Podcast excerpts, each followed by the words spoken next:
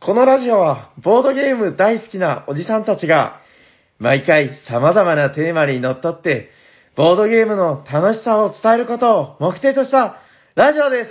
はい、おはようございます。喋っているのはサニバタイラです。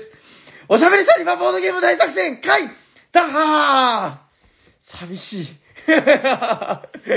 えーっと、今日、様々な事情により、えー一人で収録しているように見えますが、えー素敵なゲストが来てくださっております。早速ご紹介しましょう。この方です。はい、えー、2年ぶりになります。 モンジローこといつばきで。やったーよろしくお願いしますはーい。す。いや、もうやっぱりいたたまれないですよ、この、 全部自分で言って、自分で、なんか掛け声みたいなのかけてみたいな。いや、ようこそ、よくいらっしゃいました。はいよろしくお願いします。はい、お願いしまもう2年になるんですね、前回。す。ちょうど2年ですね。えっとちょうど、はいはい2020年の3月の第2週の金土ぐらいに長崎に来た。あ、あじゃあもう、月というか週というか、ほぼ、そうですね。ぴったりなんですねはいはいはいはい。うわーでももうなんかほんと早いですね。はいですね。この2年っていうのがやっぱりもうみんな言うことですけど、世界が変わった2年間みたいな、はいはいはい。うだん、ワールドチェンジだったんで、から2020年の3月なので、何が起こったかというと、はいはい。ゲムマ大阪が中止になったんですよ。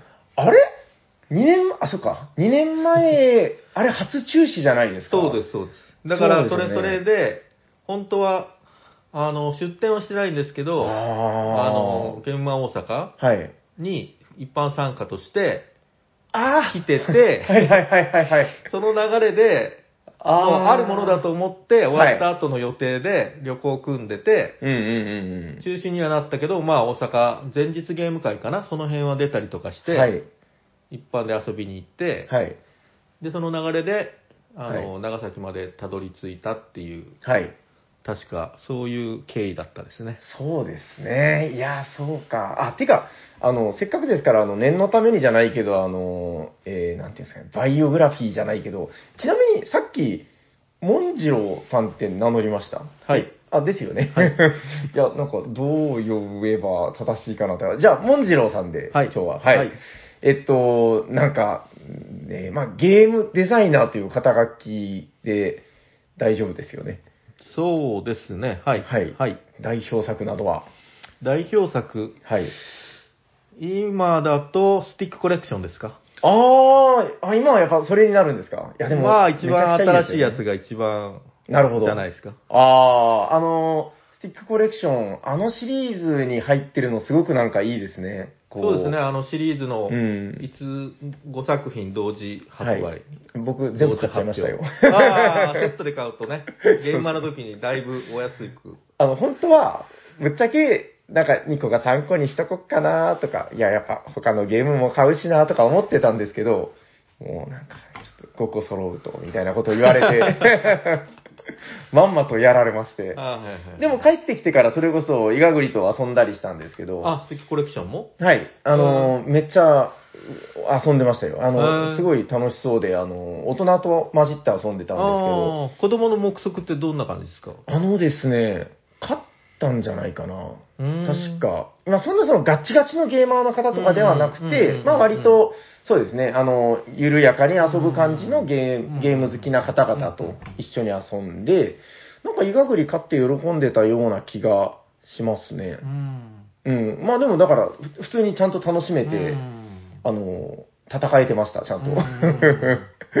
やっぱいいですね。あとなんかあの、細いあのケースにバッチリ合ってるっていうのが、ああ、そうそうそうそう。すごくいいですね。あのーなんだ、スティックコレクションはい。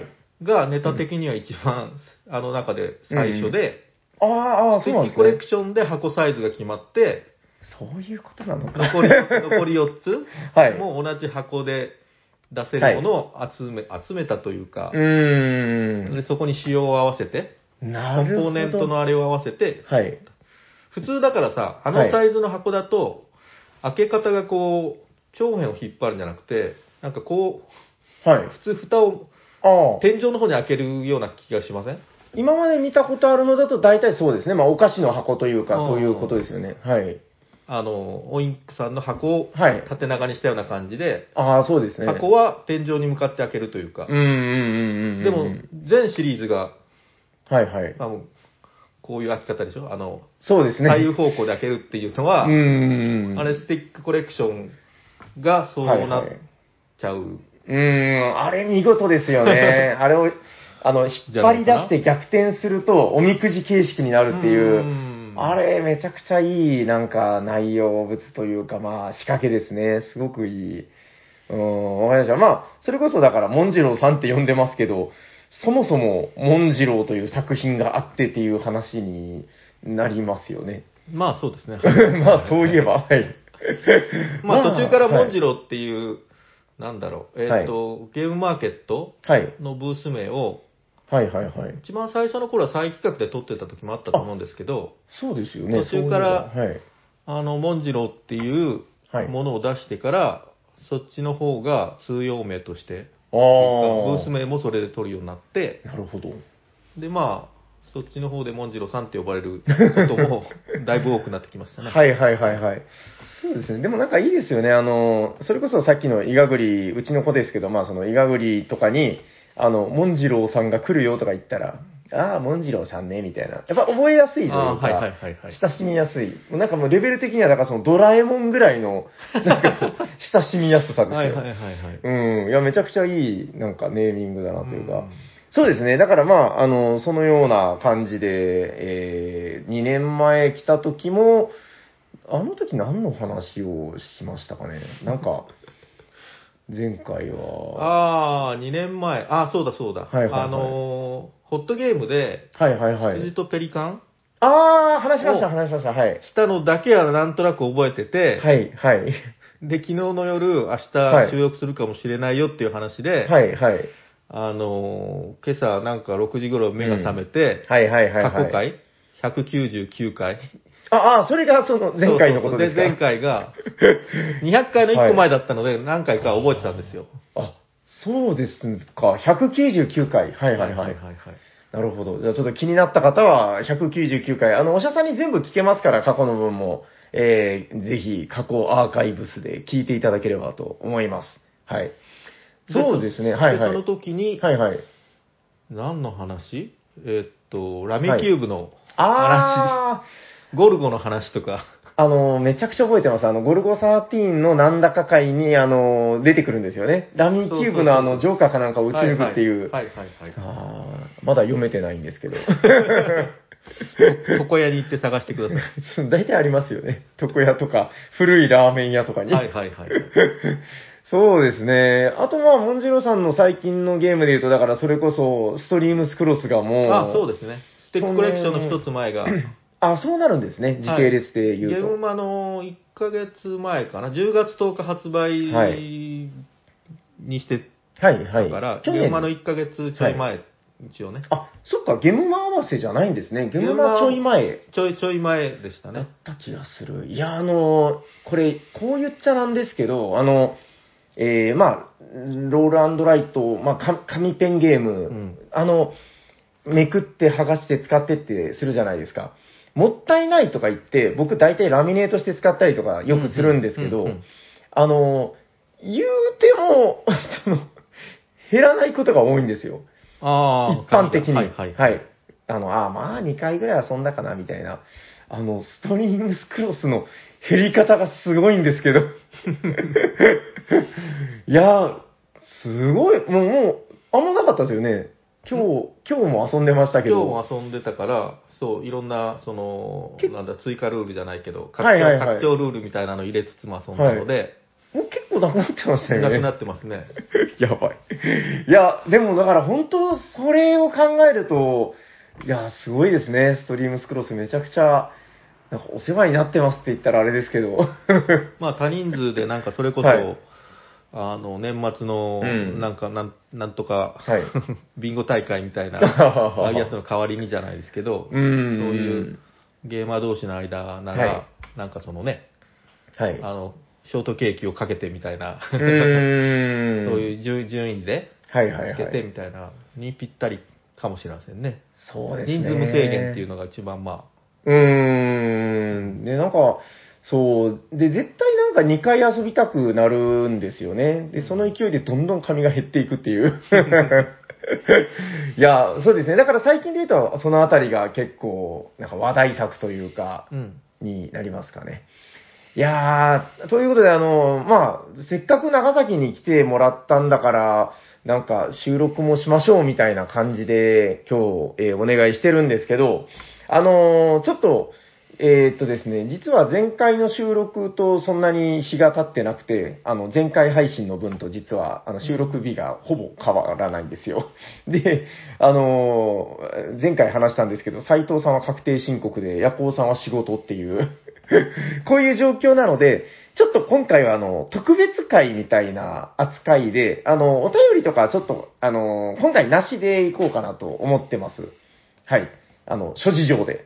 はい。 ってことで、もうあのーちょっと早いんですけど、本編の方に入っていこうかなと思うんですけど、よろしいですかはい。はい。えーっと、そしたら、これはどうしようかな。これはじゃあ、一応あのーシリーズものみたいなものになるので、えー私から、えーテーマ名、えーうん、コールさせていただきます。はい。 なんか自分で言うの嫌だな。本日のテーマは、何ですか平さん本日のテーマはこちらですテレフンデザイナー名鑑、アレックス・ランドルフどんどんどんどんどんどんどんどんはい平さんって何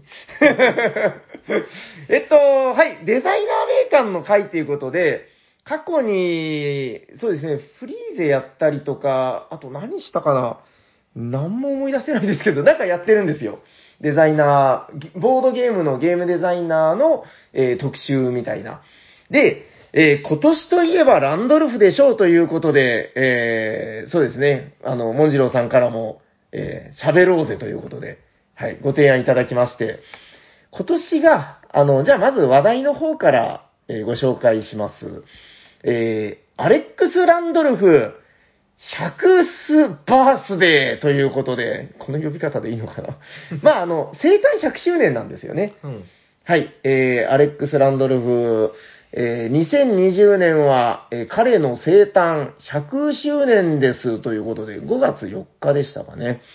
あのーこれは、だから、ちょっと、どうなのかなジェリージェリーカフェさんとか、テンビリオンポイントさん、ね、とかが、えっ、と、まあ、多分、発禁だと思うんですけど、メビウスゲームズの方が、えーまあ、なんかいろいろ記事を書いていただいたりとか、なんかそういう特設サイトができてまして、で、あのー今年は5月4日のそのアレックス・ランドルフ100周年生誕祭に向けて、えー全日本で盛り上がっていこうみたいな、なんかそういうちょっと特別な年になりますよと。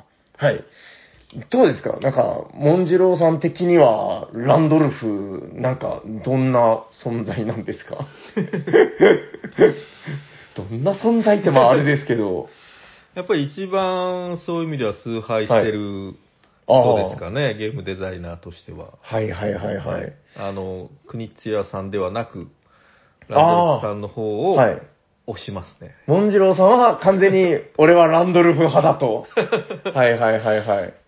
そうですね。まあでも、なんかその、またちょっと違いますよね。味がこうう、ん国津屋さんの、まあ良さもあるけど、なんだろうなまあやっぱりその、今回の、この、えーランドルフ100周年祭の特設サイトで、僕もこのコラムとか、なんだったかな、コメントとか、うんうんあの、あ、草場さんが出てきましたね。えー草場淳さん、ゲーム研究家ということで、あの、すっごいコメント書いてらっしゃいますけど、あの、やっぱり皆さん、その、ランドルフさんのゲームは、こういうゲームなんだ、みたいなことを、えーすごく熱く語ってらっしゃるんですけど、あ、小野さん。はい、いっぱい出てきますね。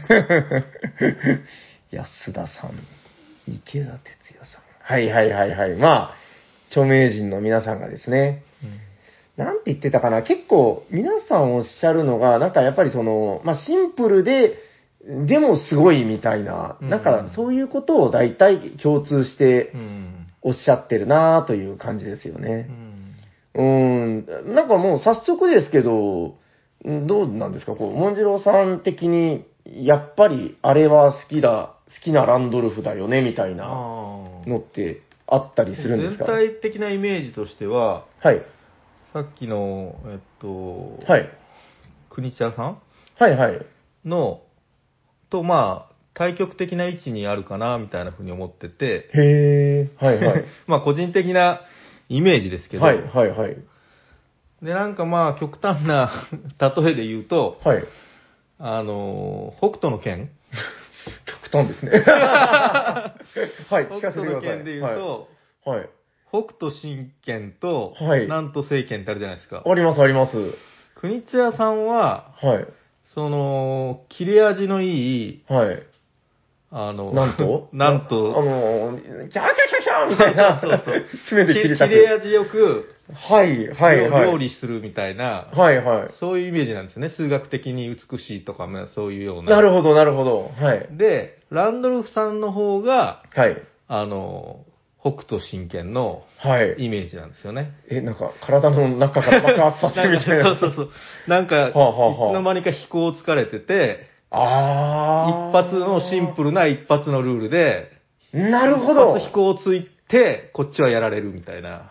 あ、なんか、最初北斗の剣って言われた時心配でしたけど、めちゃくちゃわかりました、なんか。わかりました、わかりました。なんか、あーって、あの、これ、すいません。北東の剣をそもそも知らない人には、はっていう話なんですけど、そうですね。だから、切れ味鋭いっていうのは、まあ、いわゆる、なんだろう、ロジカルみたいうなんそうそうそう。イメージ。まあ、国津屋さんってやっぱ数学者なんで、なんか、そういうイメージあるんですけど、ランドルフさんは確かにもっと、なんか魂をついてくる感じありますよね、なんかこう。そうそうそうそう。なるほどな。感情を揺さぶられるというか、あー、なんか思った以上になんか刺さりました。これ使おう、僕も。 はドドンと一発でもあるし、はいまああたたたたたたたってさ、いはいはあれでもうなんかこい。はい。う、あの、やられちゃう。そうですね。なんかどちらも、まあ割とシンプルはシンプルで、まあなんか、そうですね。そんな複雑回帰なシステムをっていうイメージではないんですけど、質が確かに違いますね。ああ、めちゃくちゃ面白いな。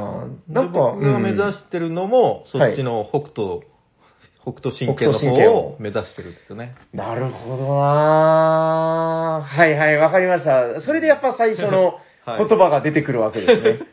ああ、なんかやっぱこの、モンジローさんとこの、ランドルフの話をできる回っていうのはなんか、なんか今更ですけど、やれてよかったなという か。ああ、いいですね。なんかやっぱりはい。まあ、その二つではもちろんないですけど、はい。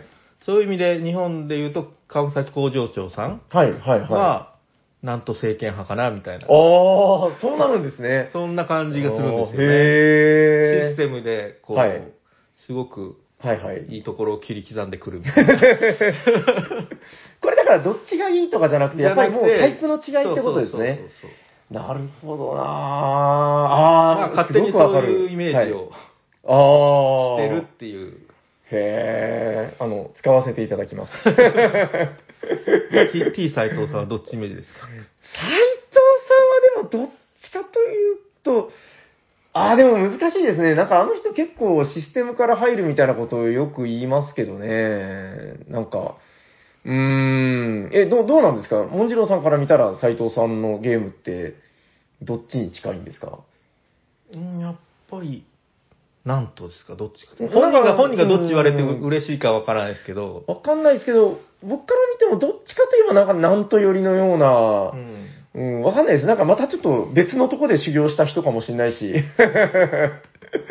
めっちゃ面白いな、これ。ちょっと、あの、世界中のボードゲームデザイナーをこの北斗の剣で、あの、分類してみたみたいな。 あ、この人山の不動だね、みたいあーな。はいはいはいはい。めっちゃ面白そう。あの、ちょっとそのうち企画考えたら、あの、一緒に喋りましょう。 めっちゃ脱線してる。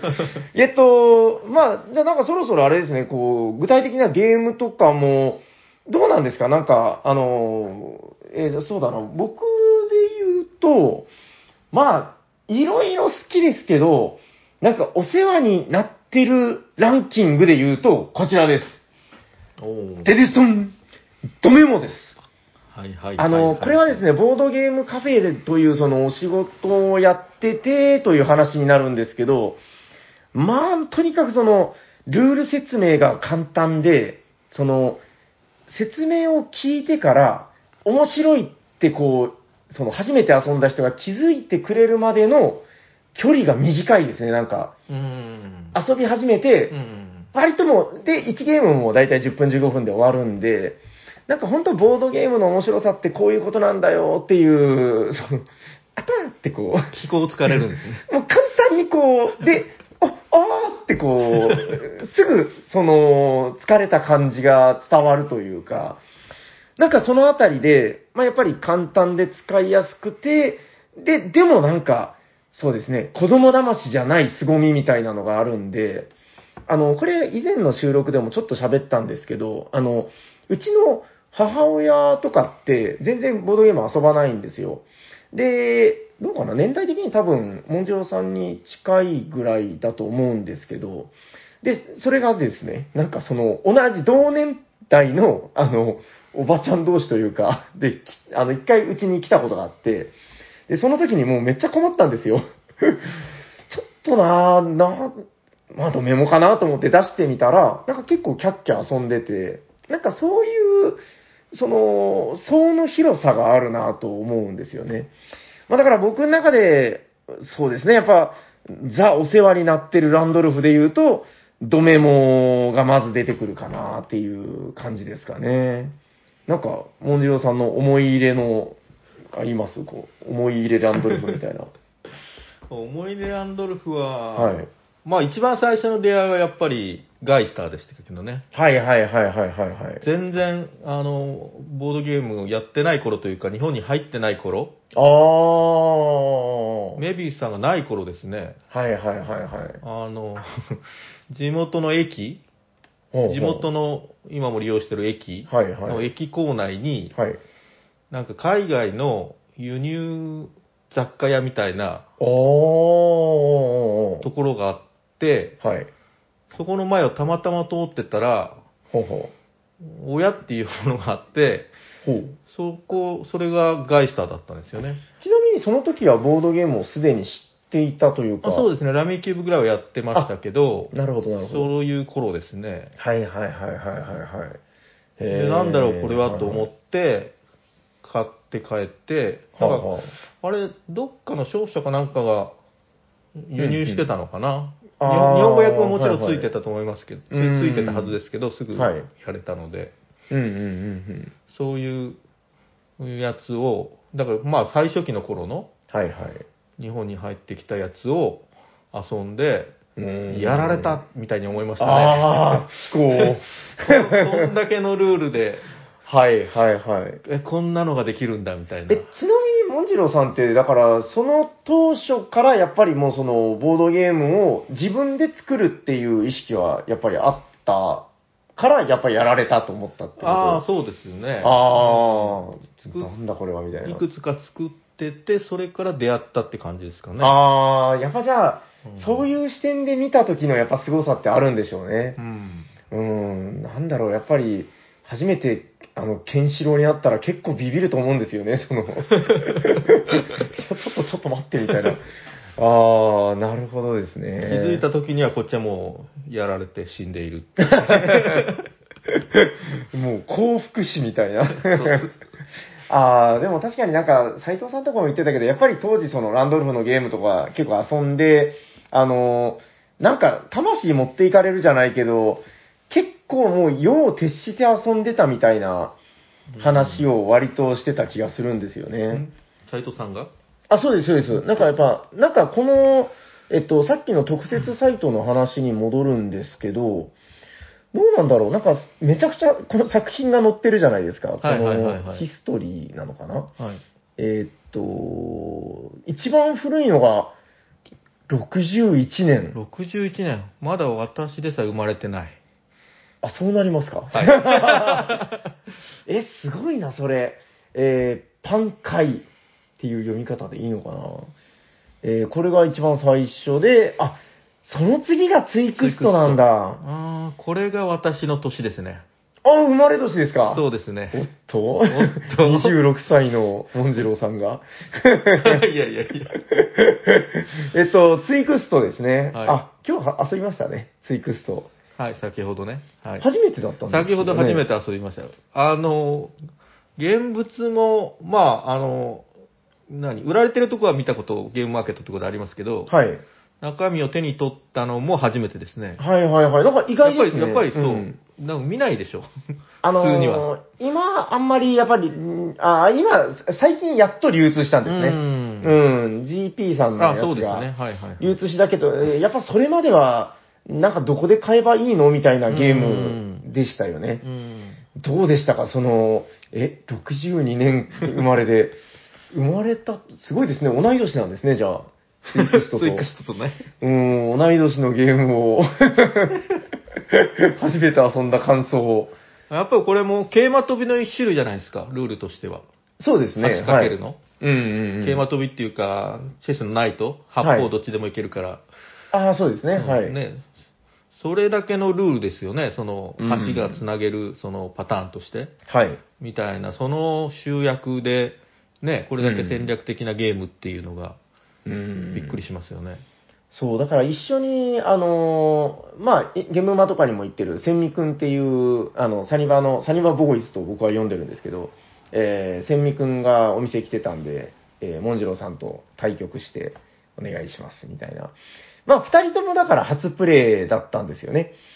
で、その一戦目やって、で、まあ、その、あーっつって、で、その一戦終わった時点で、その、初めてのツイクストっていう本をこう開いて、あの、二人が、えー、あれを、定石を見てから、二戦目をやり始めた時に、なんかもうその、一戦目と二人の動きが全然違うんですよね。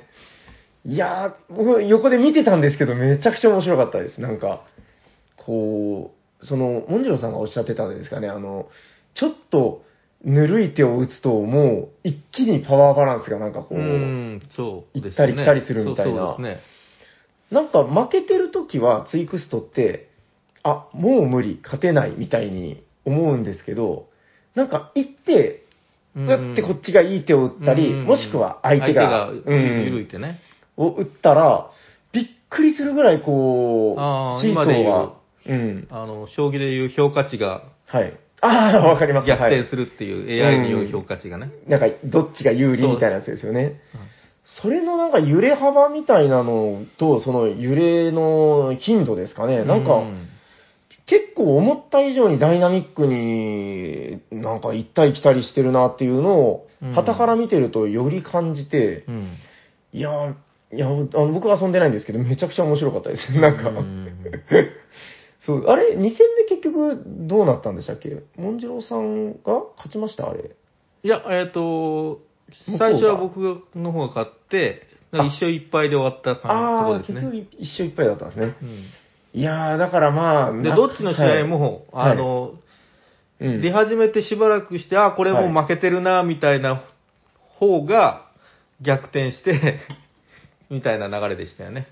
あ、なるほど。だからもう前 半、あ、これはもうどうしようもない、いはいみたいな思ってたところが、ある、ある、はい。ひらめきの一手って言って変ですけど、ーんそういうので、急に形勢が、あ、あれ良くなったかなみたいなのうんで、みたいな。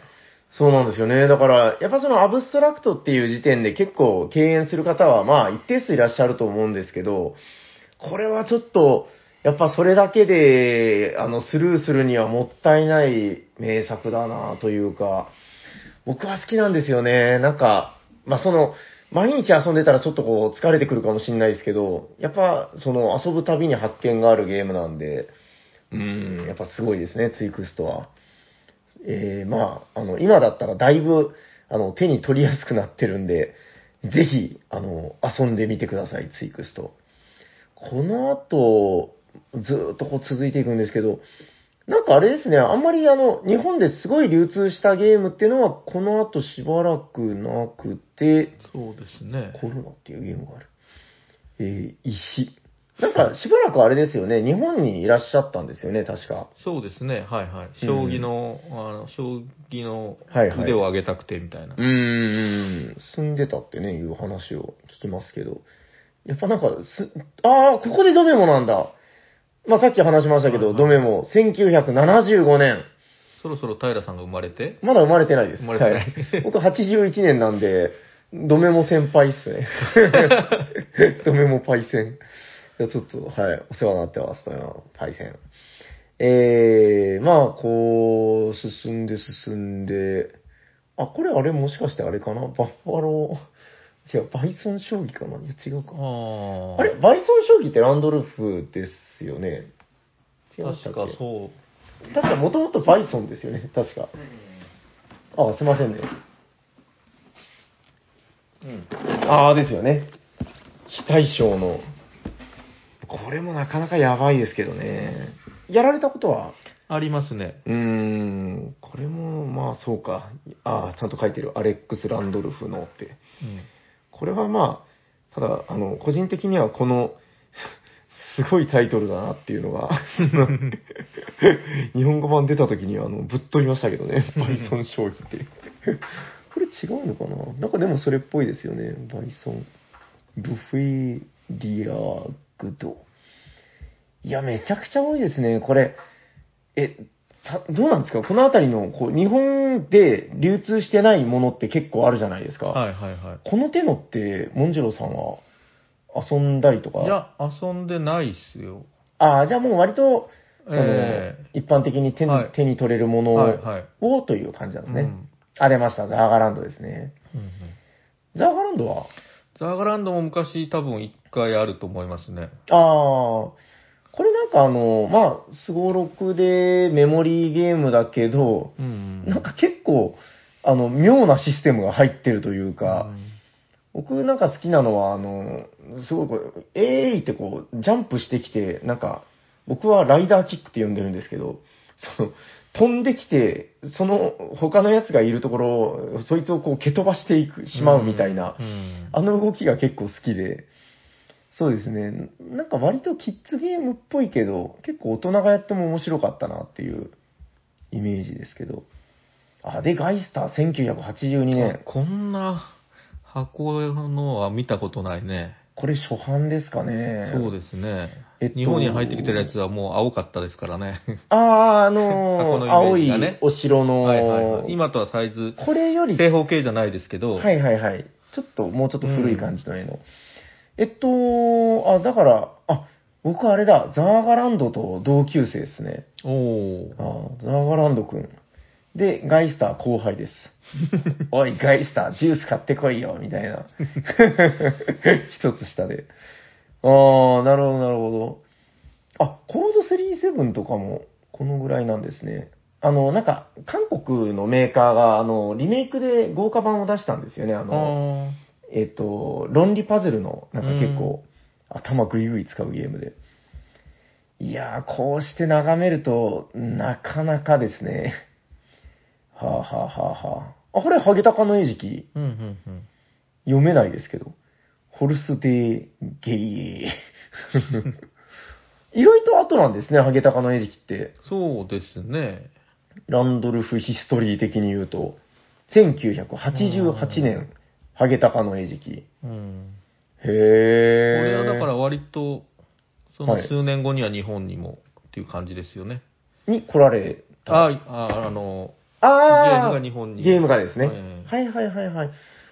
結構それぐらいですかせえ、もうそんな頃からハゲタカって、日本語版じゃなくてですかねあの、なんか、メビウスさんのあの、うん可愛い顔になってるハゲタカの餌食あるじゃないですか。ああ日本語版のいわゆるはいはい今、あれはもうちょっと新しく全然後なって僕がからですよね。やり始めた頃はこれ、この箱絵ですよ。あ、もうまさにこの、はいはいはい。こう特設サイトに載ってる。え僕逆にこのもう絵は全く見たことないえです。ああ、そうですか。こんなやらしい顔してるんですね、ハゲタ カ。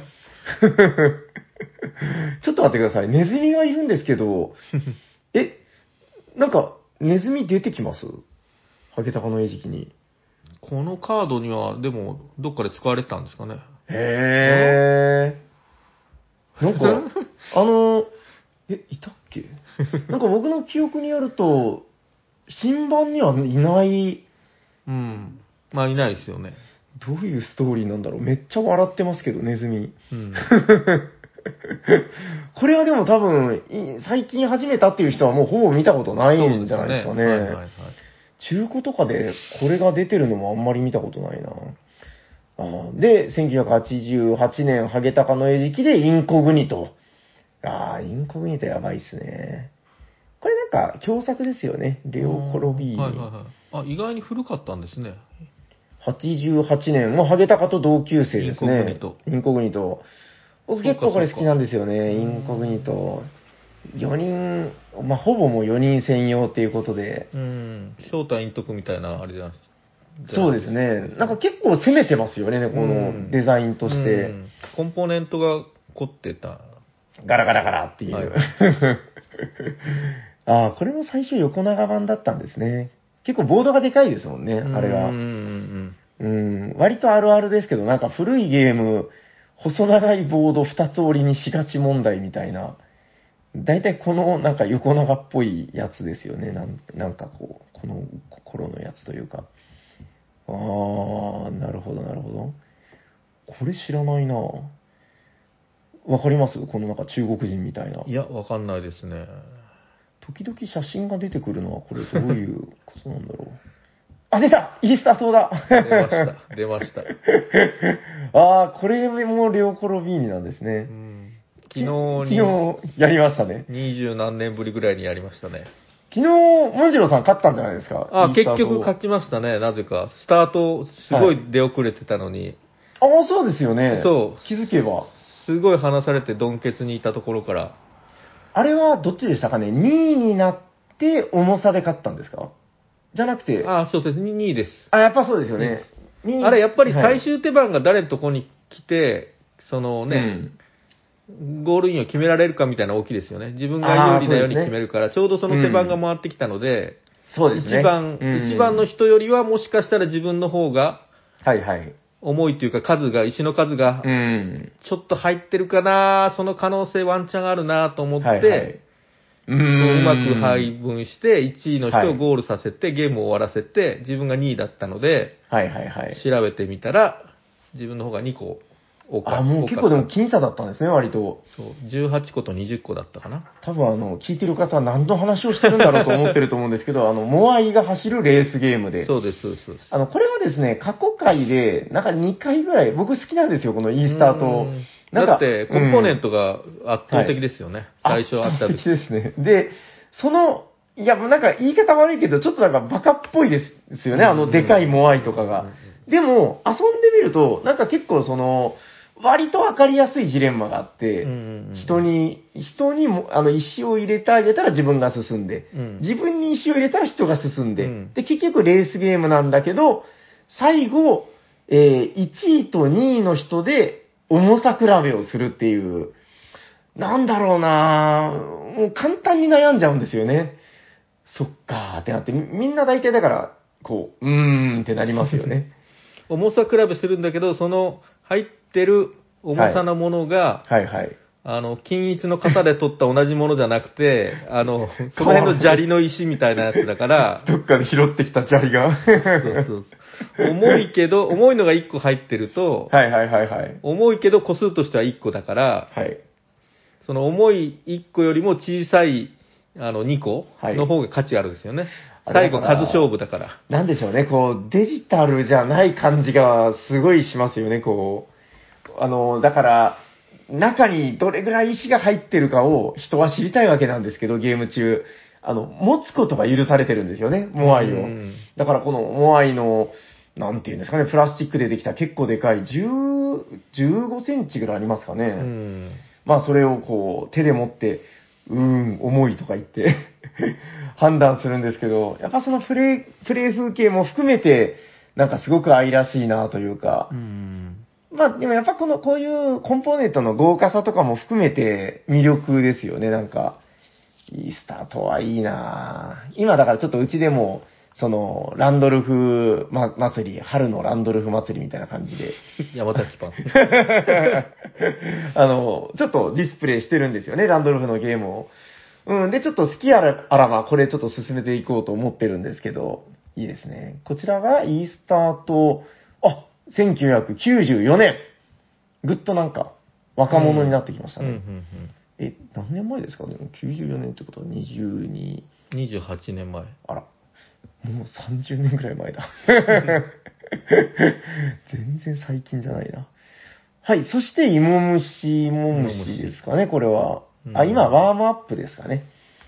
えー、今年かな、あの、はいはいはいドメモの木製新版を出されてるはいクはいロはいノスさんっていはいはいはうい会社さんがですね、えー、今年になってワームアップ新版を出されましたんで、これは多分、はい、当時メビウス便に入ってたんじゃないかな。メビウスさんがやられてる。はいはい。やっぱこの、こうんのバージョンというか、んこ多分この四色94年ぐらいに、はい。あの、今も続いてるジャガっていう、あああ、のはいはいはい。はい JAGA の。は月い。 1回やってる、その、ボードゲームサークルというか、はそこで、あの、やりましたね、私。やあーやらせてもらいましたね。その頃だから、だから、はい発売してすぐの頃にメビウス便に乗って日本にやってきたはい。直後ぐらいに遊ばせてもらったんじゃないかな、ジャガで。へえ。その時もその、ゴールが動くっていう、その、いやー、やばいですよ ね。何言ってんのゴールラインが動く、大丈夫か多いみたいな。これもだからまあ言うたらレースゲームなんだけど、まあ今、モンジローさんがおっしゃった通りで、ゴールを動かせるんですよね、プレイヤーが。うんうんだから、ちょっと都合が悪くなると、なんか、ゴールが逃げていくってういんう。そうそうそうそう。また、あの、その動きが、その、自由に動かせるわけじゃなくて、ちょっとこれ、シャクトリムシみたいうんに、ひょいひょいひょいっていう。なんかいいい日本語タイトルですよね、芋虫芋虫って。や、いいと思います、なんうかん。いやー、そうですね。でもやっぱ、もちろんさん、大体それを、リアルタイムで遊んでるっていうのが、めっちゃいいですね。やっぱ、羨ましいというか。もうこの頃、イースター島は、うんはい。それから数年経ってからかな、自分でも買って持ってましたから、一時期。ああ、そうなんですイーねスター。と持ってましたねはいはいはい。であまりにも箱がでかい ので、 でかい。邪魔。でかいので、はい。あの今もあのボードゲームの普及活動してる子に、はい。あ託しましたね。。ああ、いいスタート うちで持っててもでかいし、はいもう収納に困るし、みたいなので、はい。ぜひ使ってくださいじゃないけど、はいも。う託したっきりです。全校を積まれましたね。はい。 あの、あのここちなみにうちにあるイースター島は、あの、斎藤さんが、あの、同じような理由で、あの、僕に売ってくれました。 ああ、そう。でかいからって言ああ、っそう でかいんすよ、これね。て。 なんだろう、ほんとでかいなんか最近の感じだと、なんだろうなぁ。なんかあんまりちょっと似た大きさの箱がないんですよね。うん厚みもあるしね。厚みあるし、幅もあるし、うん。広さで言うと、だからスコットランドヤードとかぐらいの広さだけど、厚みもすごいですよね。そうですね。 なぜならば、モアイが入ってるからってういう。んこれゲームの内容としては、なんていうか、そんな複雑なゲームじゃないじゃないですか。うんモアイなかったら、多分、結構、なんていうか、うんシンプルなコンポーネントですよね、これ。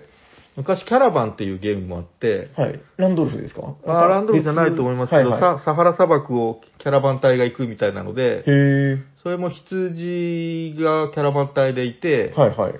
あの、コンポーネントそこそこあって箱がでかかったんですよね。ああの、厚みとしてはそんな、あの、インスタートほどはなかったかなっていう感じあ。で。う、うんこの厚み全部だから、モアイのせいですからね。ん。ただこれは、その、モアイの大きさとあの形に意味があるっていうところがう、ん。なんかやっ、ぱすごくプリティというか、そうですね。うーん、いや、いいですね。好きだな。なんかやっぱ定期的にこの箱ちょっとこう、眺めたくなるんですようね。ん日本だとね、 そのまあ渋谷でも有名だし、ああ、あ、でですね、長崎にも最近できたんですよ、モアイ像は。もうほんおうとどうでもいいんです けど。でなんでかなと思って、結構でかいんですよう。ん。で、よく見たら、あの、セメント会社の広告で、 っていうかなんか宣伝でした。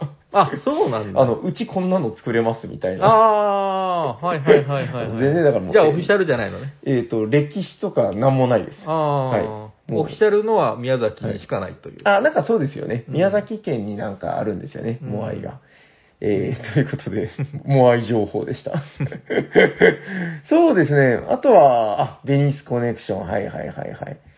いや、もうやっぱだからこのぐらいの、あ、チャオチャオ97年なんですね。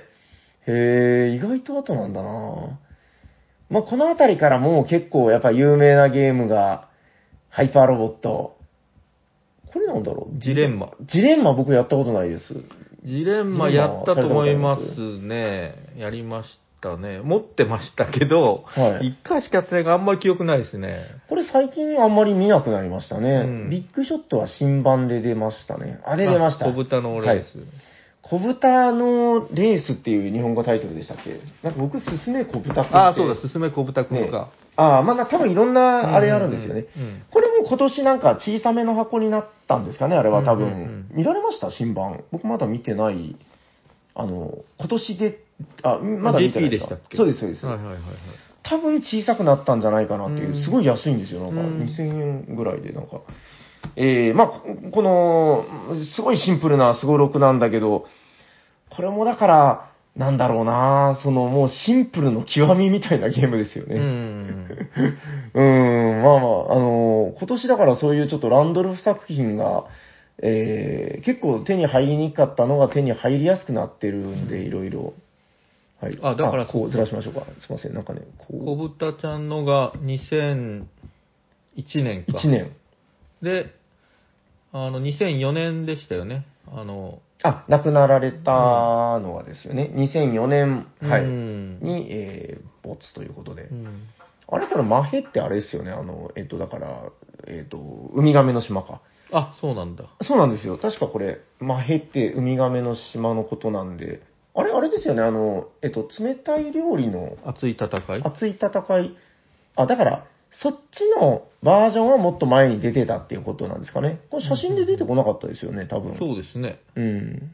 まあいい か。はい。いやー、だからもうこのヒストリーをざーっと辿るだけでもうこんな時間ですよ。大変本当だ。いや、まあ、あの、でも、全然今日はあの、お便りとかないんで、あの、ゆっくりいいんですけど、どうですかね。だから、なんかそろそろこう、まとめじゃないですけど、あ、すいませんね。うんこれなんかこう、2本指ですると動くんですよ。うんうんうんえー、ランドルフも、ざーっと見ただけで、なんか、そうですね、名作が行列で来たぞみたいな。まあそうだ、ハイパーロボットもありますしね。はいはいはいはい。ハイパーロボットはもうあの、斎藤さんが強いから、もうなんか、うん周りのみんながもうやらないみたい な。かわいそうなゲームなんですけど。面白いですけどね。はいはい。まあ、という感じで、まあ、なんかつらつらいろいろ話してましたけど、あのー今年なんかそれこそだからランドルフ、えー100年祭ってすごくなんか面白い、えー試みだったん、なんか今までこういうのなかった気がするんですよね、あんまり。う。これ日本でだけやってんですかだと思うんですけどね。でもなんかコメントとかは結構その、コメントだったかなコラムだ。コラム、ムとかで、えー、あー向こうの向こうの人も、あれ、コラムを依頼したっていうことですよね。あ、来ましたよ。南都政権のあの、国ダイナ・ プニチアが。 とか、まあ、あの、共作でいっぱい出してるレオ・コロビーニさんとはいはいかはいはい。がコメントされた寄せり、てるってことね。そうです、そうです。なんかあの、ニュルンベルグじゃない、なんだったかな、あうんの、ランドルフの博物館みたいなのがなんかあるんでしたっけあのへ、ボードゲーム博物館だったかなななんかそこの方のコメントとか、ーなんか結構面白かったですよ。僕これ大体全部読んだんですけどう、ん。うん。で、一番こう下のところにあの、野メビ瀬さんねウスゲームズのは野い瀬さんのコメントもあって、い、やー、で、このコラムめちゃくちゃ読み応えあるんで、あの、はいはいはいはい。ちょっと今日は、まあ、あの、このコラムとかを全部、え ー取り上げると、もうとんでもない時間になりそうなんで、これちょっとだからもう一回ぐらいやろうかなと思ってるんですよね、ランドルフ。あの、斎藤さんとかも結構好きなんで、ううん、ん。ちょっとそういうのは考えてるぜんですひけど、。後編をやってください。ランドルフ会。そうですね、でもあの、今日はだから、そうですね、そろそろまとめみたいに入っていくんですけど、あの、やっぱり、あの、最初にも話しましたけど、モンジローさんとこのランドルフ会をやれたっていうのは、なんかすごい意義があるなというたまか、たまですよね、この時期に。そうですね、だかうら僕とかはもう完全にやっぱりどうしても後追いなので、うんもう世代的にも。うんまあ、ランドルフ作品、うんうんすごく好きでいいんですけど、それを当時、なんか、要するにだから、モンジローさんが若かりし頃にその初期衝動で、その、なんていうか飛行を疲れたってさっきおっしゃってましたけど、うん いや、それってすごいことだなと思って、うーん、それをなんか生の声で、こう、聞きながら、このランドルフの話できたっていうのは、そなんか、うね。うんなんか呼び寄せるものがあったんでしょうか。すごいやっこぱい いですね。の九州回るっていうのは、はい。はい。ゲームマーケット秋よりも前に決めてましたから、決まってたというか、確かそう、去年話してましたよね、もうそうね。、あ の、ゲームマの秋の時には、はい。そう、あの、3月のはい2週目の頃に、はいはい九州行くから長崎寄るかもよ、はいみたいな話をゲームマでしましたよ ね。そうですね。 その時にも飛行機のチケットだけは取ってたんで、宿は、はいはい宿はまだ決めてないけど、はい。だから、そう。そう宮こう飛行機で宮崎入りをはいすることだけはもう決まってたので、はいはいはいはい。なんかそういうことを言ってたら、なんか、だから後で、まあ多分睡眠下で動いてたのかもしれないですけど、うんまあ我々がこのランドルフ100年祭やるってしたのはもうそれよりずっと後のことだったんで、うんうんうんなんかちょうどだからいい時期だったなというか。んはい、ということであの5月4日、1922年の5月4日生まれっていうことなんですかね。ということで、あの、今年の5月4日がちょうど100周年になるので、まあ、そのあたりで、ちょっともう一回ぐらいはランドルフ会っていうのをこうやってもいいのかなと思ってますけども、はい。そうですね。どうですかなんか、あの、最後に、なんかまとめじゃないけど、なんか、なんか一言みたいな。一言って言われてもみたいな。いややっぱりいつまでも愛されてるとこがすごいですよね。うーん。あの、だからはい2004年だからもう18年前、亡くなったのがってことですよね。そうです18年か。はいはい。本当なんかそうですね。あの、飽きられないって言ったら、まあなんか言い方としてあれですけど、やっぱりボードゲームの寿命って今ものすごく短いと思うんですよね。うんこうんう、数も多いし。っていう中でやっぱりその、何度も何度も同じゲームがこう版を変えて出版されたりとか、うんなんかそういうのを見ると、やっぱり凄みを感じるというか、うんそうですね。で、なんか思うのは、その古いからいいじゃなくて、なんかまあそのやっぱり普遍的な良さがあるんで、今からボードゲームを始める人って今やっぱ世間的にもすごい増えていってるので、うんそういう人たちが、その、文次郎青年のような感じ で、まあいっぱいだから、これからでも初めてランドルフを遊ぶっていう、うーん、なんかそういう人たちがどんどん飛行を疲れてくれたらいいなというか、そうですね。うーん、そのように私、思う所存でございます。 大丈夫ですかねなんか、今日は、えー、アレックス・ランドルフ、ボデザイナー名鑑ということで、あの、とりあえず話させていただいたんですけど、これぐらいで本編よろしいでしょうかそうですね、はい。はい。ということで、えー、お相手は、もんちろうさんで した、みたいな。はいありがとうございます。えっと、で、あのー冒頭でもお話ししたんですけど、今日はちょっと、えー、もろもろの事情で、お便りのコーナーはお休みでございます。ポンピンパーン。また来週から、はい、えー再開させていただきます。はい。それでは、最後のコーナー、行かさせていただきます。これで大丈夫ですかはい、そうです ね。 行きましょう。ホットゲーム今ゲットドコドンドコドンドコドンドコドン誰かが好きなゲームを熱く紹介するぜ今日は誰だはい、モンジローだ。お願いしますはい、というえーっと、はまあ、せっかくランドルフ会ということでもあって、はい。まあ、最初に衝撃を受けたガイスターですね。はい、お願いしますガイスターですね。えっと、どうですかどんなゲームですかっているのか なこれ聞いてる人はもう皆さん知ってるでしょ。そうですね。そこは割愛してもいいような気がしますけど。うんはい。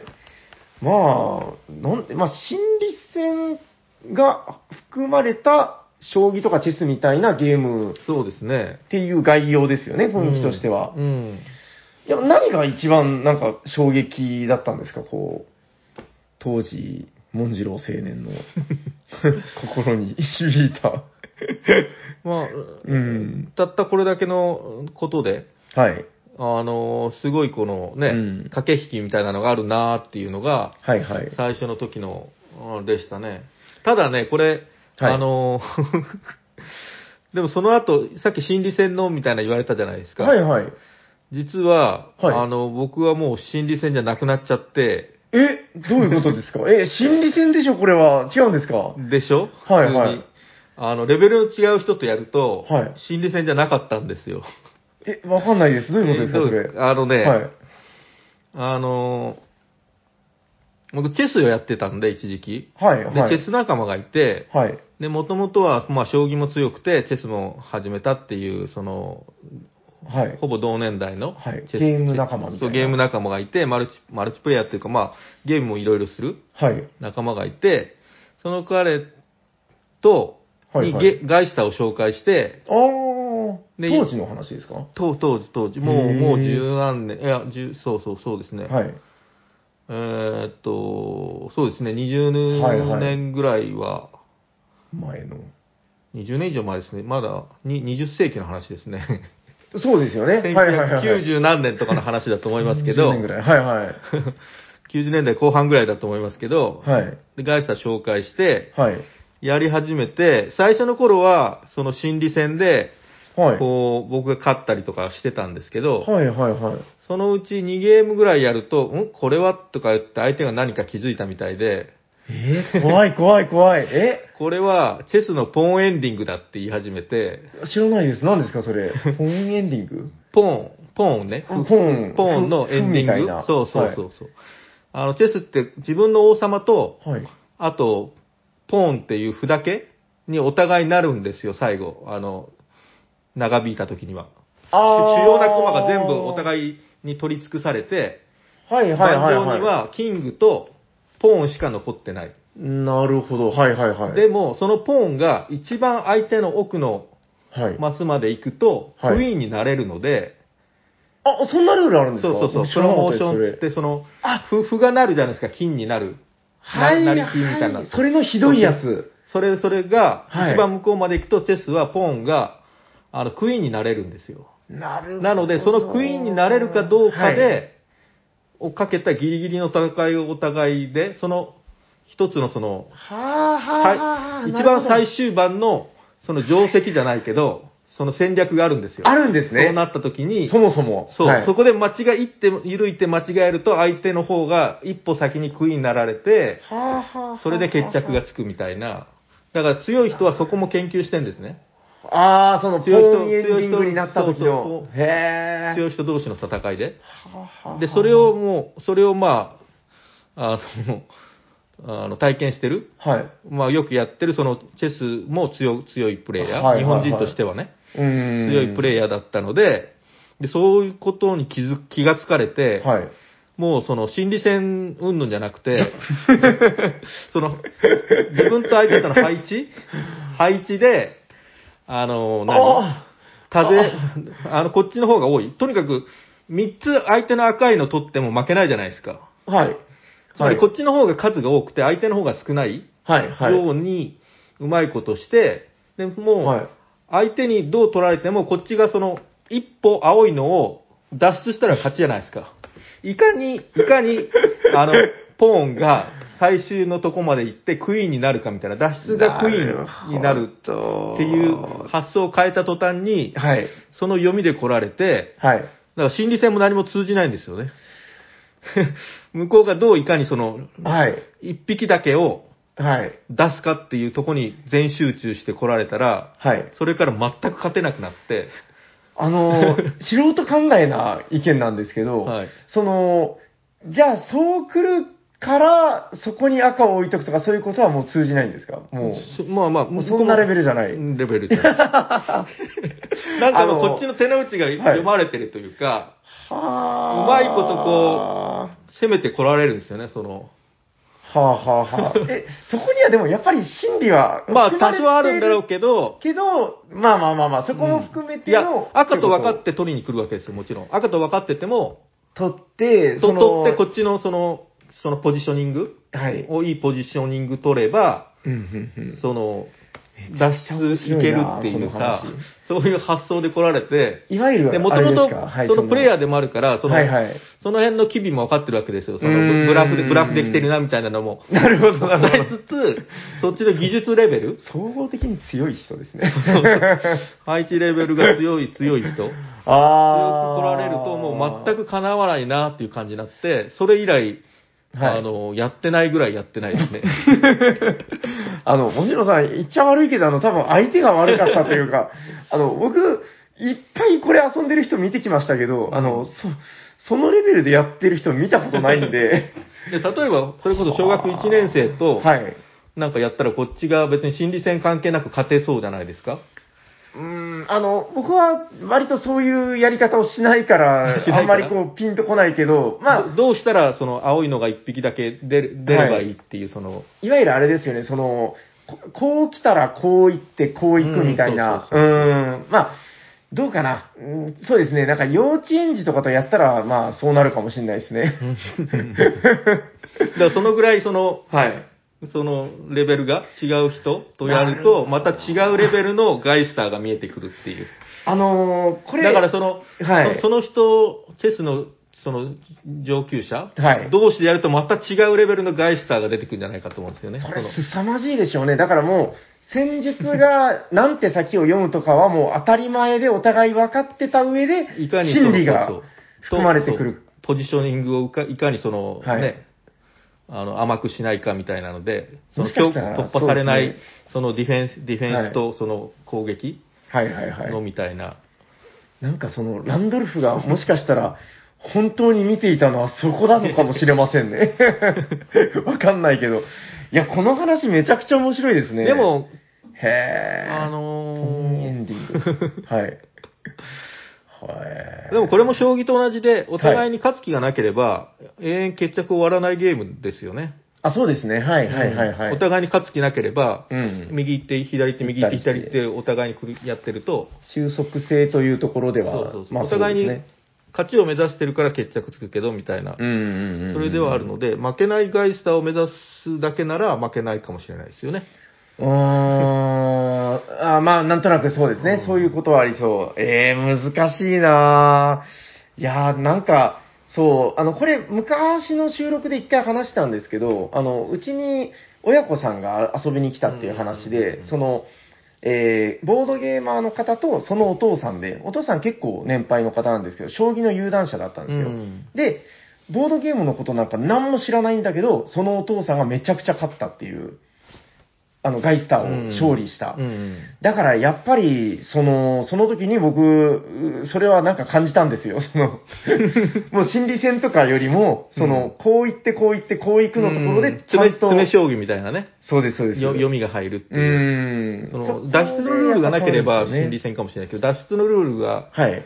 ね、そこは詰うめん詰め将棋みたいなはいはいはいはい。捉え方を、うーにん全集中されるとみたいな話ですね。そうですね。なとはいえ、でもガイスターって、うんそういう素養が全くない人が遊んでも、うんなんかその、キャッキャッとか言いながら心理戦で遊ぶこともできるっていう、うんうんそこのやっぱ懐の深さですかうんうね。ん。いや、でも今日のこの話はめちゃくちゃ面白いですね あともう一一つ、はいはい。その逆の話があって、はい。あの、僕あの、しえっと、チェスつながりで、はい。もともとその、将棋の観戦記者をはい長年やられてたっていう人と、ほうまあ、チェスつながりの方で最初つながったんですけど、はい。で、その人の、その、ボードゲーム、その人もボードゲーム好きな方で、まあ、僕より全然ご年配の方なんですけど、はい。で呼ばれてボードゲームとかするようになったんですけど、ボードゲーム会みたいなのうをー、んはいはい。その人のご自宅の近くでやるようになったんですけど、はいはい。そこに呼ばれて行ってると、その人がもともと将棋の観戦記者でもあるから、はあはあ近しいプロの将棋の棋士を呼んでたりしてたんですよ。おーっと。で、その回である時ガイスターが 出てきおーっと。て、で、当めち時、ゃくちゃ面白い。はい。確か、あのー、プロ棋士になりたてぐらいの若手の棋士と、はいはいはいそれはかい。ら当時7段ぐらいはあった、そこそこ中堅の人の、はい。もう来られてて、その人同士が、ご質問ガイスターをつって、ルール説明を受けてやってみましょうってやり始めたら、はい。二、人ともすごい、その、戸惑ってて、戸惑ってる。戸へー惑ってんですよ。ええ、面でそ白い。うい面う白人いっ。て、はい。ボードゲーム全くやってなくて、将棋一筋で多分来てる人なんですね。そうでしょうね。。子供の頃かららもう将棋一筋で来てるから、うん。そのブラフっていうものをまず知らない。すごい話ですね、こ れ。へえ。それ、と、あの、相手のコマの2種類がわからないじゃないですか。こもっちちろんも将棋は完全情報で、 せ将棋の性能が分かってるから、こう来たらこう行けばいい、こう来たらこう行けばいいだけど、相手の正体が分からないものを目の前にして、取っていいものか逃げていいものか、何していいものかみたいなお互いに戸惑ってて、あ、なんか、だから初めてのその、は将棋ばっかりやってた、完全情報ばっかりやってた人たちの、そのボードゲームに触れた瞬間じゃないけど、そのブラフすごと、いブラフとのい。出会いじゃないけど、へー相手のこの手、は何を意味してるんだろうみたいなのとか、はあ、お互種類いにが違うんですね、やっぱり。それ見ててね、あ、将棋一筋できた人って、違う、あ、こうなるんだと思って、すごい。いや、でも確かにそう言われてみれば、やっぱ違う種類の、なんか、ゲームなんでしょうね、おそらく。へえ。結局、なんか、どうなんですかこう、やっぱり戸惑ってたっていうのは、えーなんかその、楽しめるものなんで楽すしか。むって感じじゃないんですよね。もうなんか、戸もうわかん惑ないっみてたいてな、そうそう。へだえ。から先を読んで。でるみたいな感じじゃなかったんですよね。ああ、もうなんか、どう考えたらいいか、もうコンピューターが、プスプスプスみたいな。チェスと違って、将棋はね、そのポーうンんの、ポーンエンディングがないので、そういう発想にも、まあ、ならないでしょうし。ああ、なるほど、なるほど。うん。そうか、そうだからか。アマチュアだけど、チェスプレイヤーの、その彼の方はマルチゲーマーでもあったから、ゲーあムで要するにブラク。フとか、そのハったりみたいなことはしょっちゅうやってるから、素養があったんですそね。うその辺の、その、うそん。ういうのと全く違うなと思って。これまた、なんかすごいいいです ね。めちゃくちゃ面白いですね、その話は。それももう十、うんへー十何年前かな。はいはいは20年い。近くかな。その時にね、 はい。言っていいのかどうかわかんないですけど、その時に、ほうほもう一人、将棋の、う。はい。あの、すごい強い方が来られてて、はいはい。その人が今の渡辺名人。おえで、渡辺名人はガイスターその時やらなくて、二人の、その、あの、ーあれ騎士が遊んでるところを、はい。僕と一緒に横で見てたみたいな感じなんですけあれあのど、方ってでも、その頃だったらもう結構若かったってことそうです。よねまだまだ10代、10 18区とか、はあ、あのじゃあもうなんか竜王研究生みたいな。そうですはいはいはい。あの、竜王を取る直前だったんですね。ああ、そうなんですね。直前のタイミング。へーで、その数ヶ月後かなんかに、竜王、竜王戦のその挑戦者になって、はいはいはいはい。森内さんからダッシュしたっていう衝撃 の、の年ですね。そのガイスター。うーん見たのはまあまあ、これはもうだから、ほんとちょっ と、あの、こぼれ話ぐらいの。こぼれ話。ひそだひかそらそのこ時ぼれに、話だ。渡はいは辺、今の渡辺名人はいはい。がガイスターしてたら、ガイスターをどうプレイしてたかな、みたいなのは見たかったですね。いやー、すごいです ね、それ。もう、どれも面白いなぁでも渡辺さん、渡辺名人は、はい。あの、多分ゲームや、ゲームというかボードゲームじゃないですけど、大富豪をすごいやってる人なので、あー、そうなんですね。へなんか確か、今でもやられてるかわかんないですけど、ー。うんこの話、ま、まあ、あれですけど、あの、はいはい正月はい。に、友達が騎士同士で集まって、大富豪を夜通しやるみたいな、こうやるらしいんですよ。まあ、あの、大丈夫だと思いますよ。あの、お医あー者さんに聞いてる人 って、あの、一部ですから。それがまたすごいらしいんですよね。だから騎士の読みのすごい人たちだから、大富豪のトランプの何が出たみたいなのは、その、カウンティングみんなしてるわけですよ。やば。全員カウンティングできる大富豪で、何何枚出てるからこれはみたいなのを、なんかす ごい。そでもその配り、はい配り運みたいなのあるじゃないですか。もうもうもうもうもう。でもそれをだから、何十ゲームみたいな、なんか徹夜してやってるみたいなのが、お正月の一つのイベントとしていやだってもうみたいな話が確かあったと思うんですよね。頭のいい人の王様みたいな人たちですからね。いや、そういうレベルの大富豪見たことないな大富豪っていうのはもうだからあの、修学旅行生とかが布団の中で遊ぶゲームだと思ってたんですけど、そういう世界があるんですね。そういう世界の大富豪はどう、どうなるのいや、ねやばいでしょうもだから読みね。切ってる人は読み切ってるわけでしょうーん、今そう金来ると思ってたよ、みたいな。 ここはもうこれ以上のランクはもう出てるから、はいここが最強だからみたいな当たり前だし、怖っ下の方の もう、僕の知ってる大富豪じゃないです、それは。 いやー、いやでも本当そのガイスターがその、その時代にそういう逸話があってみたいな、そういうのが出てくるところも、なんかやっぱりそのゲームの持ってる、なんかストーリー性じゃないけど、うんなんかやっぱあるじゃないですか、こう、このゲームってうん、そういう物語があるんだよねっていう、こんだけポンポンそういうのが出てくるっていうのは、やっぱ力のあるゲームっていうのは、そういうのもあるのかな、そうですみたいなことは思いましたけどね。あ、そうだ、あと一つ。まだあるんですか もうだいぶ今喜んでますけど、そうはい。いやいや、くださあい、くださの、い。そはのい回に呼ばれてて、その将棋の観戦記者の方、ほうほうほう僕より全然、じ自分のお父さん世代の人だから、ずいぶん離れてるんですけど、はいはい今もう90歳超えられてるかな、おーちょっとは超いえられてるかな、大先輩だぐらいはいそうそうそう。なので、ランドルフさんが日本に来てた時を知ってるんですよ。さっき写真にありましたよ。これでしょこの、 下手すりゃここに誰するんじゃないああ、そうそうそうそうそうそう。 5000人目の入団者って書いてる1961年から68年まで日本に住んでってなってるんで、う。はい。そうですね、今が60年前、 60 60年前頃ですね、すげえに日本に住んで、はい。その将棋をはい。習ってたっていう時はあ。で、その日本将棋、あ今も千駄ヶ谷に日本将棋連盟はい。あのに通通ってたというか分かんないですけど、まあ、そういうところにも時々行ったりとかして習ってたと思うんですけど、うーん。でそのその感染記者の方も、はい。あのどういうあれか、まあ、ラランドルフさんとはい。つながりがあって、うんうん。でランドルフさんがはあはあ将棋連盟、日本将棋連盟宛ての住所で、はははその感染記者の方に手紙を出されたんですよ、ほい。はい。ランドルフさんは ランドルフさん。んが。はいはいはい。あの、ちゃんと漢字で、多分、奥さんの方が、日本語達者だったかなんか、あー大吉かなんかわかんないですけど、まあ、誰か、か。誰か知り合いの日本人の方かわかんないですけど、大吉ではい漢はい字はいで、日本将棋連盟気づけみたいなので、その方はいはいはいはい。に手紙出されてて、へーその手紙を、その感染記者の方、ずっと持ってらっしゃって、え持ってらっしゃったんですねー。すごい資料だ。 はい。そう。それで、で、僕に、このランドルフ、この人知ってるかって言われて、もちろん知ってますよ、みたいな話で、はいはい。で、これ、うあの、見せてあげるよって、その手紙見せてもらって、え そうーそうそう、直筆めっちゃ貴重なもの。はいはいはいはい。あって、で、便箋みたいな紙なんですけど、はいその裏に、はい。なんか、ゲームのアイディアメモみたいなのも残ってんですよ。ランドルフさん、むしろそれ送っちゃダメだったんじゃん。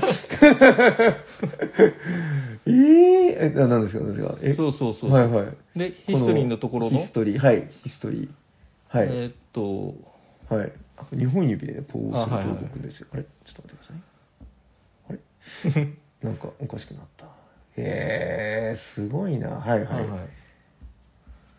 それで、今のガイスターが何年でしたっけえっと、千、あ、ガイスターは僕の1個下って覚えたんで、1982年です。ですよね。それより全然前に日本ですけど、 2年じゃなかったかだからその時のメモ見るとほ、らうんはいはいははいいはい。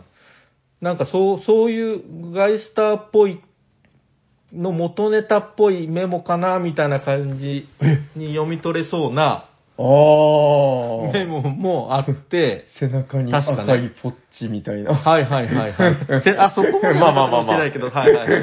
それっぽかったんですね。 そう、ななんかそういうアイディアメモみたいなのが、へ落書き。きじゃないけど、はいはいはい、はい。なぜかそういうのもあって、へーで、なんでそこまで覚えてるかっていうと、はいその時にその方が、はい。これ僕が持っててもしょうがないから君が持ってってよって言われて、え ーえ、もらったんですか僕がその預かってる形になってるんですよ。博物館を作りましょう。 それやばいだなぁから今も家探ししてるすると、まあもちろん捨てずに持ってますから、いそれを見そうですよねはい今はい記憶でしか喋ってないですけど、やべえ。はい。それが出てくると、はあ、はあの、あ、みた いな。少なくともそのアルファベットで書いてるのはランドルフさんの直筆のはずです。あ、まあ、そうでしょうね。うんあえのび封筒の表書きは誰かに、はい誰かの、あれで日本語で、えはいはいはいはいはい。漢字混じりの。文で書いてあったと思いますけど、すげえ。いや、ちょっとその裏のメモとかもね、よく読み解いたらすごい貴重なあれかもしれないですね。うんこれは何か、かの作品の、もしかしたら違う別のもうんのの何かのアイデアのかけらが見見つかるかもしれないっていう。可能性はあるありますからね。うんやばいなへえ、わかりました。えもう大丈夫ですよね。もう大丈夫です。もうだいぶ喜んでますけど。 いや、すごいなこんな話聞けると思うと。いや、わかりました。えっと、なんかもはや、ホットゲームインマイヘッドでもなかった気もするけど、 なんか、とにかく良かったです。はい えっと、一応じゃあ最後にもう一度、えーご紹介したタイトルをお願いします。え、えーあと、タイトゲームルのタイトルは、アレックス・ランドロフさんのガイスターです。はい、ありがとうございます。いやー、いろんな話聞けたなはい、ということで、そろそろ終わっていってもよろしいですかはい。はい、えー、聞いてくださった皆様、ありがとうございます。喋っていたのは、えっ、と、モンジローです。はい、そして、サリマタイラでした。ありがとうございます。